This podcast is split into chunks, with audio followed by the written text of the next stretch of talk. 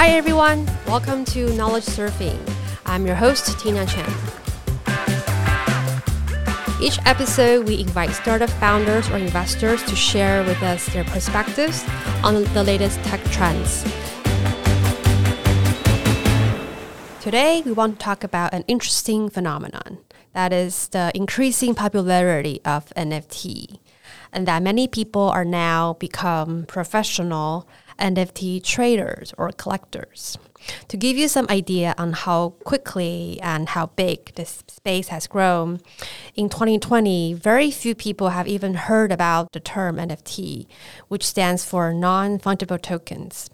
But in 2021, after artist Beeple sold his NFT for $69 million and the launch of the Bored Ape Yacht Club NFT collection, the space has exploded.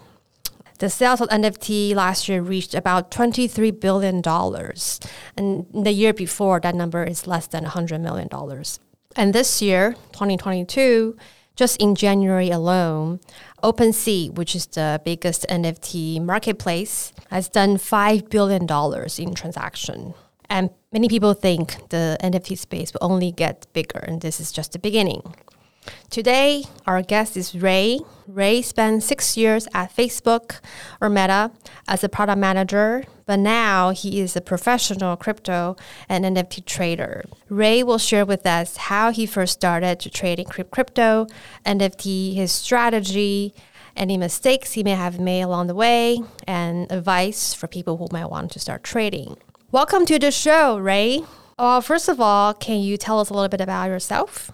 Yeah, sure. So my name is Ray. I grew up originally in Oklahoma City in the US and then went to study at UCLA. Um, after graduating, I moved to San Francisco, worked in tech for a few years, eventually moved to New York. And then right before COVID in 2020, I ended up moving to Taipei and I've been there, I've been here since then. So, how did you first get into crypto? Yeah. So while I was in university, I lived with a uh, around five other computer science engineers. We were all living together. Uh, one of my roommates was trading crypto at the time, trading Bitcoin. I didn't think much about it until the year later in 2012. I had a school report, and the topic was to talk about Silk Road Marketplace, Bitcoin, and, and the dark web, essentially. And during my research, I went through the process of buying a few Bitcoin. And back then, it was pretty difficult. You had to actually wire transfer money to an exchange in Japan. Uh, Mt. Gox was the only one available.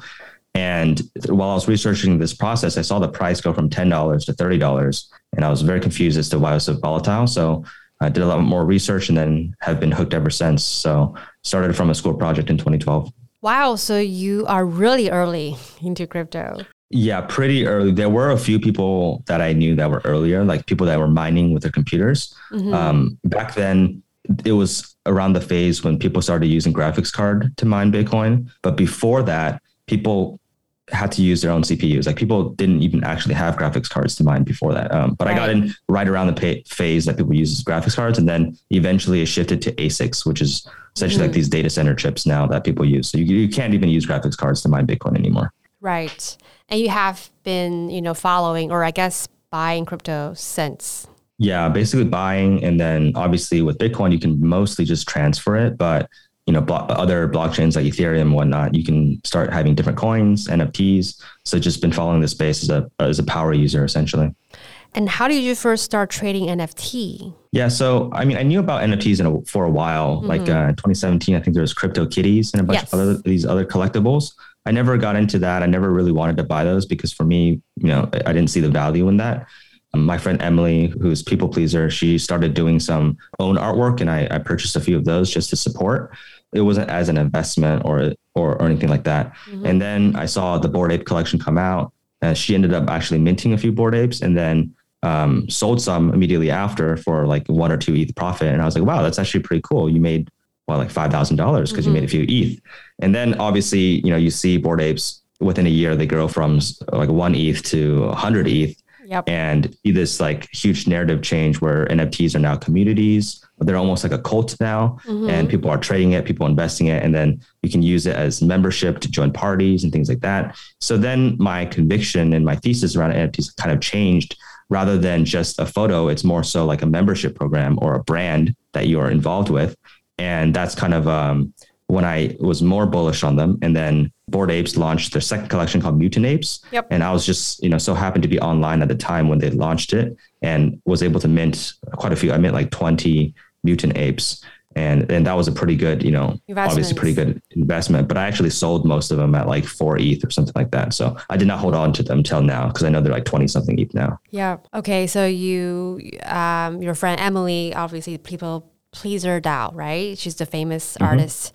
So you really learn more about NFT through her, and then the Bored Ape, which is now the um, like the best practice, the top, the very top blue chip. Yeah, NFT. yeah. I mean, I think uh, CryptoPunks was oh the OG, well. right? And the first yeah, one. the OG ones. The OG and then ones. Um, I have a friend who also is like an, an OG CryptoPunk investor, Mm-hmm. and he kind of you know told me about the idea of why why these like projects matter and things like that. But it's actually very impressive to see you know within a year, Bored Ape essentially launched, and now they acquired CryptoPunks too.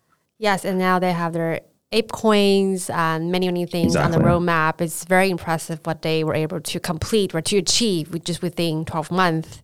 And Mm-hmm. um, and now I know you're a big Azuki collector. What gave you such a big conviction on Azuki? Yeah, like, how so- many Azuki do you have? So right now I have well Azuki has two collections now. They have their main Azuki NFT, which is ten thousand, and then they airdropped something called beans to all the holders. Yes. And there's twenty thousand of those, twenty thousand beans. Uh, we don't know what the beans will turn into. They might be some kind of usable item, such as the Bored Ape serums, Yep. or they might grow into something. We don't. We have no idea, but I'm pretty excited for that. So right now I have about seventy something Azukis and almost two hundred of the beans. I've still been buying more beans because I think it's a fairly decent investment. Um, why Azuki? So I actually did not join Azuki early on. I didn't mint any. Um, I didn't hear about it till later on. Um, Yep. But I saw that a lot of people were changing their Twitter profiles to Azuki. And then I went on the website azuki.com and I was like, wow, this this website is actually pretty decent. It's not one of those normal like copy paste websites where it just has a roadmap, anonymous team, and then like a button to buy this random NFT. It was actually pretty well thought out. And um, they had their own custom soundtrack, um, detailed artwork. The actual team um, was pretty impressive. Now, most of the team is pseudonymous or you know people that you don't know. However, the artist was doxxed essentially, so like the everyone knew who Steamboy was. You can find him on LinkedIn, and he had over 12 years of experience working at Blizzard Entertainment as an art director. So he's had over a decade of experience, and the team itself they were all based in LA, and I think that's actually pretty important. Not the LA part, but that everyone is local, right? And I think that if you have the entire team in one location, you can scramble, you can work a little bit faster than just, you know, people that are all random that don't know each other, that never met and that work all remote. So that was a one important factor that they were all together. They have their own in-house artists, for example, like Steamboy, and also developers. So they, they have engineers on their team and their engineers had previous experience at Facebook, Airbnb, all these other tech, top Silicon Valley, you know, firms. Um, and on top of that, before they even launched their NFT, they had um, already built out custom tooling for like Discord bot verification, something called ERC 721A, which allows you to mint multiple NFTs for cheaper gas fee. So they were showing that they were able to deliver products and you know bring innovation to the space prior to just launching the NFTs. So it made me, it gave me the confidence like this is not a, a team that just wanted to sell NFTs and disappear with your money. It felt like they were actually trying to build a brand and build a community. So um, when I saw Azuki, it was around seven ETH or eight ETH. I started buying a few, just a couple. Yeah. And then I bought a few and then I saw, you know, the community kept growing. The price, usually when the price goes up, more people buy because they feel excited. They think they're going to make money, things like that. So it went up about 10 ETH. And then um, Steamboy posted on Twitter that he was leaving Blizzard, which is kind of a mixed signal. It's like, oh, why is he quitting his job? Is it because he just made a bunch of money and wants to retire? But within a week, he actually said, you know, I'm actually going to work full time at Azuki. So that's a huge signal saying, wow, this guy's quitting his director job at Blizzard to work at Azuki full time. Because of that, he bought a few more. Yeah. Um, and then I listened to Zagabond, which is one of the, the founders, and he did a bunch of Twitter space interviews. And he was a very, you know, very eloquent, uh, very fluent speaker and was able to answer all the questions thrown at him. And I was like, okay, this team seems pretty experienced. He's anonymous, but he doesn't seem like a, a college student or a new grad. It mm-hmm. seems like he does have quite a few years of experience and knows what they want to build.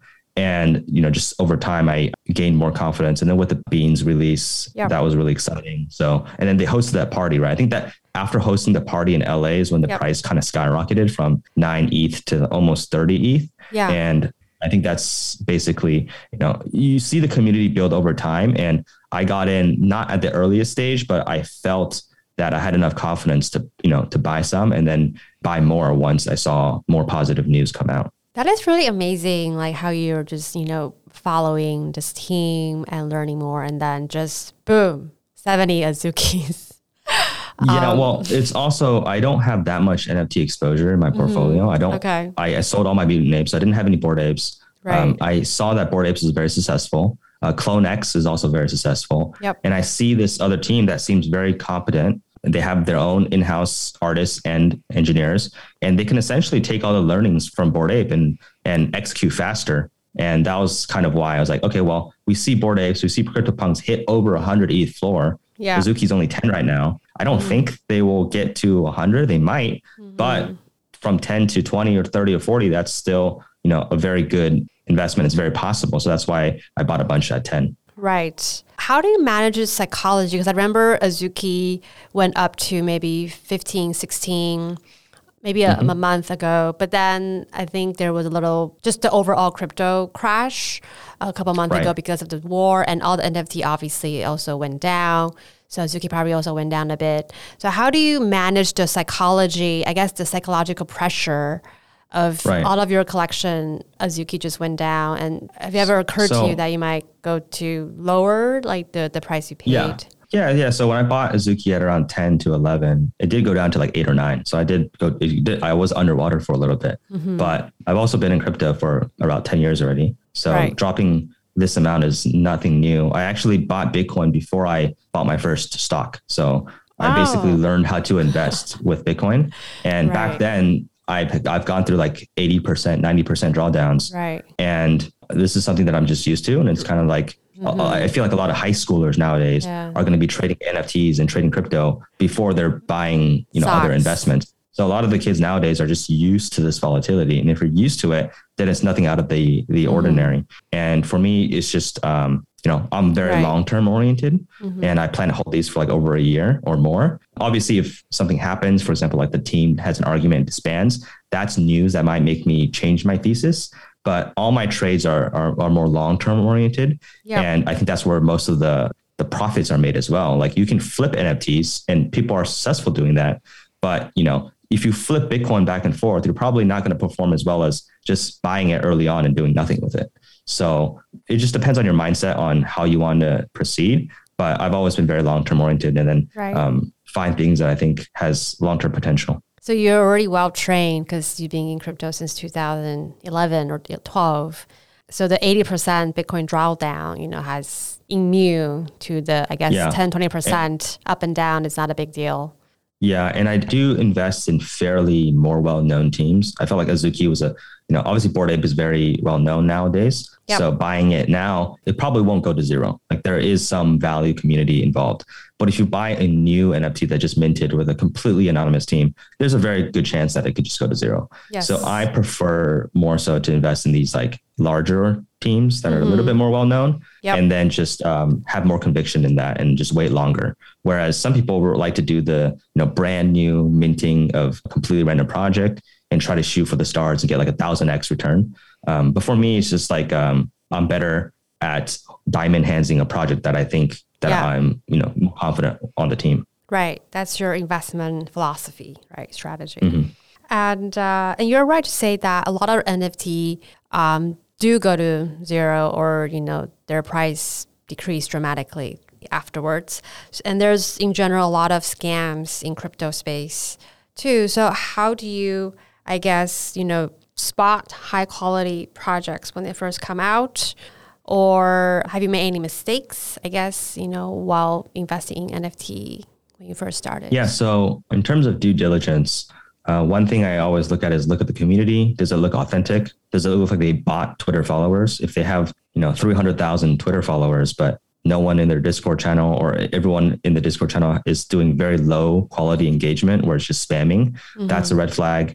If I notice that their marketing is very strong, like they always have a bunch of retweets, they keep posting. their marketing is very strong, but I see very low technical capabilities. That's also a huge red flag. Because that means they're spending money to sell their NFT, but not really building. Mm-hmm. Um, you see some teams where they have like, you look at the team and they're all investors, people in business, people in marketing, and then no engineers. And it's like, how do you build a product with no engineers? Are, are they just going to hire contractors and then hire an artist on Fiverr or, or you know, right. basically contract artist? Yeah. That is a huge red flag. And I usually never invest in any of those. Mm-hmm. Um, because for me, for long term investing, um, it's not just the NFT. Like that, you're buying the NFT, but you're betting on the community and what utility this NFT will bring and other future projects that this team will release. Whereas some projects is the NFT is the last product. Like they launch the NFT, they cash out, and that's it. Um, so I avoid all of those products where I think mm. if the NFT is the last thing they're going to release and then disappear, then I won't touch it. Right. So team is the most important, especially you know have a good engineering team that yeah. can build solid product. I mean, I think the artwork is cool. I like anime, but I'm not buying 70 Azukis because I like each and every one of those like art art pieces. Mm-hmm. It's more so I think the team is very strong and I'm buying into the brand. And yep. the brand of Azuki is very strong because you see people talking about Azuki. You saw that Jay Chou recently, you yep. know, posted about Azuki. So I'm buying the brand and how it relates to everyone that, you know, wants to be part of it. It's kind mm-hmm. of like, you know, you can think of like uh, Disney. People like going to Disney or watching Disney. Imagine if Disney created a, you know, a private club where you had to pay a lot of money to join. Uh, people would still probably, you know, pay this membership just to be part of the community. And I think that's kind of what how I see NFTs is like you're joining a private, like a golf club, essentially. Right. And uh, let's compare, like let's say Azuki and mm-hmm. Bored Ape, right? They're all blue chips NFT project. How would you compare the two? They're very two very different community, or you think they have similarity in terms of their branding and their marketing approach? Yeah, I think they're pretty similar. Bored Apes a little bit different because they were kind of the first ones to forge this path and do everything. So that's very innovative. For Azuki, they they can kind of follow the footsteps of what Bored Ape has done and try to make their own improvements.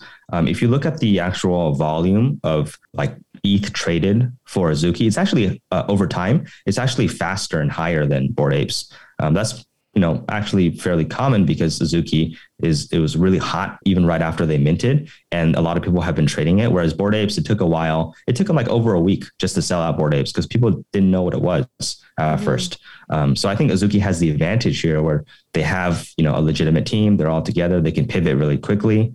But Bored Ape, you know, has achieved the status that it's going to be hard to beat. It's almost like Ethereum versus Bitcoin, right? right. Like Bored Ape is Bitcoin and Ethereum is Azuki, a smaller team that mm-hmm. wants to do a lot of things as well. But, you know, Bored Ape has the historical advantage. And what do you think about, you know, the company behind Bored Ape, Yuga Labs? They acquired CryptoPunks and Meebits, right? Right, right. Um, I think what they're doing is very impressive. It's kind of blown everyone's expectations and that they have a super strong team, super devoted community.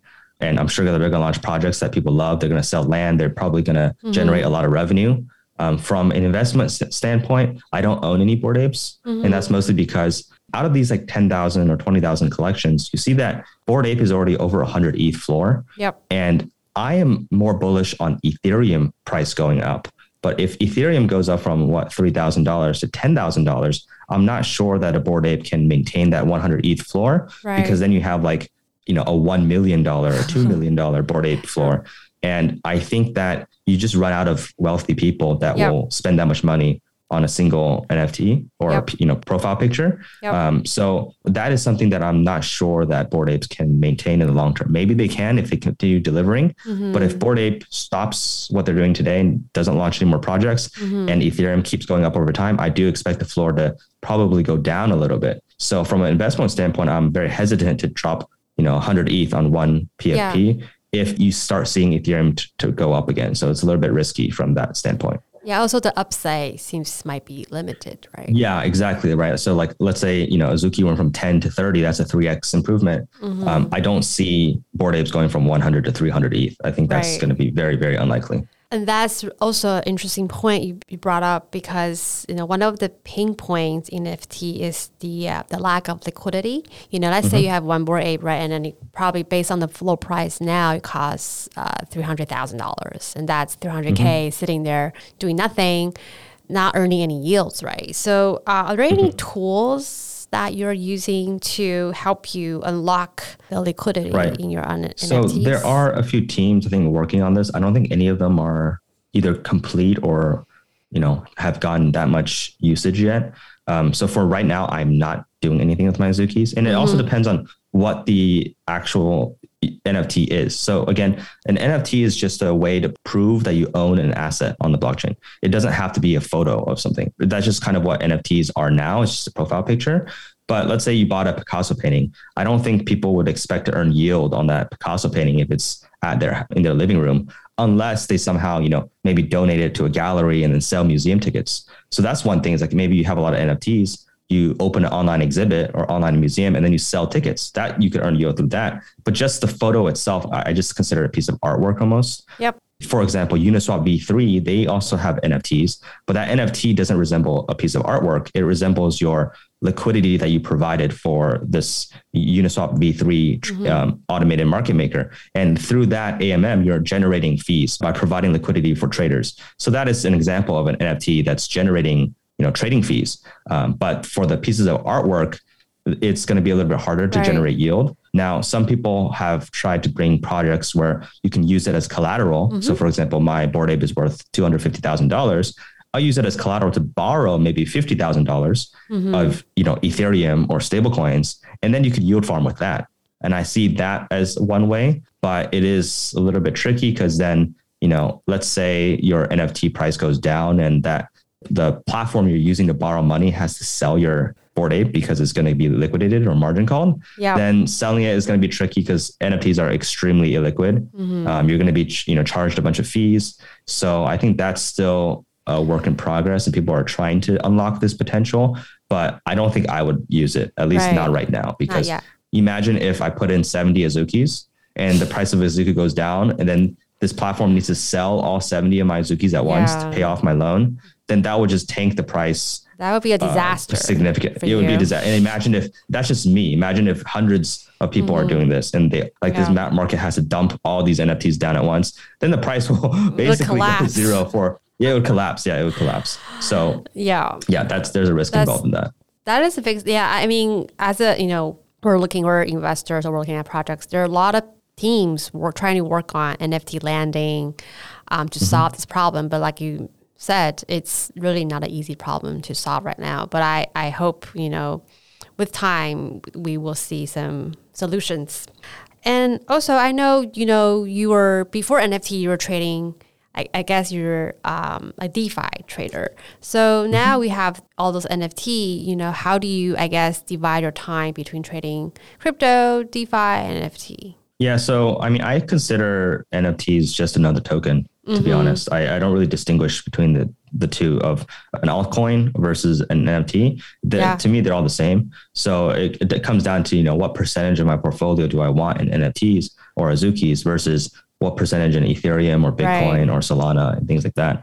So okay. for me, it's kind of all the same because, you know, some of my friends will say, well, Ray, like NFTs has such a good community. Such don't you think it's different than a random coin? And I, I think no, because there is an extremely strong community in Dogecoin. There's an extremely strong community in like XRP and Cardano and all these yep. other weird coins. And yes. they're almost like different religions and different cults. So I think that the NFT itself maybe attracts different types of people because people are interested in, in the artwork yep. or you know the functionality. But at the end of the day, it's just a different community. But you're still trading essentially just a token. So it's for me, it's uh, pretty much the same thing. It's just that NFTs are a lot more illiquid. So like if right. I wanted to sell 70 Azukis, that I would probably it would probably take me over a month to like sell it over time. Right. So I, I assume now you're in your portfolio, NFT is a little bit less than the rest since it's more illiquid? I mean, it's still a pretty big chunk mm-hmm. because Azuki price has gone up a lot. Originally, it wasn't that much, but you know now oh, that Azuki, that's true. Up, it's a fairly large percentage of my chunk,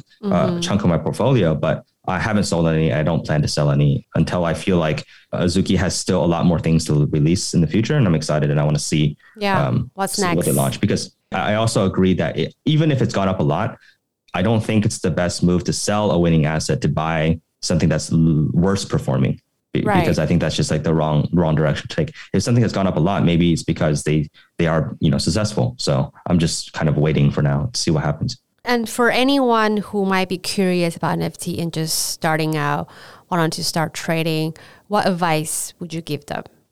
Yeah, so uh, first you should be comfortable with moving whether you know it's ETH or Solana, whatever blockchain you want to buy the NFT on. Be comfortable installing the wallet, uh, learning how to use something like OpenSea to interact.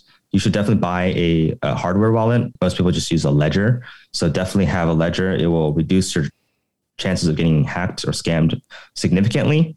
Um, if you have limited funds, you should maybe start off with Polygon, Tezos, or maybe even Solana those NFTs there are are a lot cheaper. The gas is a lot cheaper.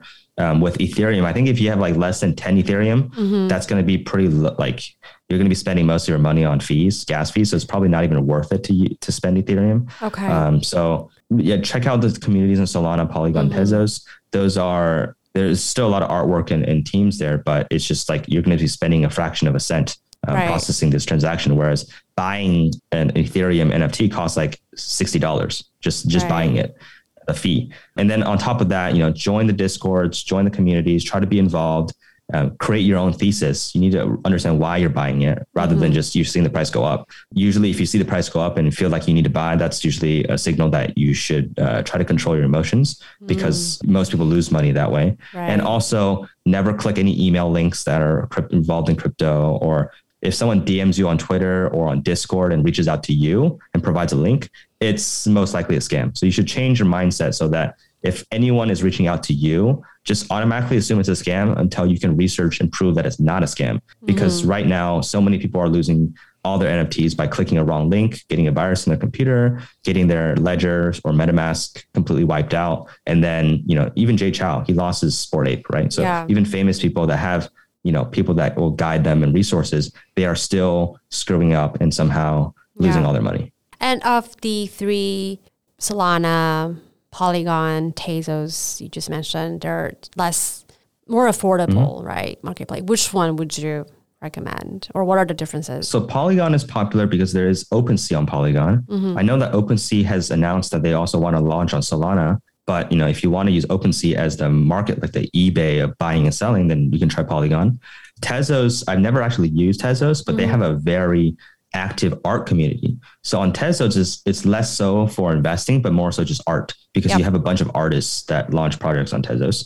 And then Solana is also very popular. The fees are extremely cheap, and most people use Magic Eden. Yes. So I would just play around with all of them, see what browser plugin you're most comfortable with. I use Phantom for Solana, and then Magic mm-hmm. Eden for the the exchange. Mm-hmm. Polygon, you can use MetaMask, and then you can use OpenSea. So just kind of play around with all of them and see what you're most comfortable with. Um, and also, ultimately, if you're you know if you're bullish on Solana, then maybe use Solana and buy Magic Eden. If you're bullish on Polygon, then you're gonna have to buy some Matic, which is mm-hmm. their coin, and just see like you know which one you want to be more involved in. And Matic's only I think one or two dollars right now, so it's quite affordable, right? I think Matic. I mean, I think all three of these they're extremely affordable. Like right, processing a transaction will be pennies. Yep. Great. Well, that's it for this episode. Thank you, Ray. I'm sharing so much yep. about you know what you're doing, and thank you guys all for listening. This show is produced by Chirpic Ventures. Please give us a five star rating and leave us any comments or feedback if you have. We will see you next time. Bye. Thanks. Bye.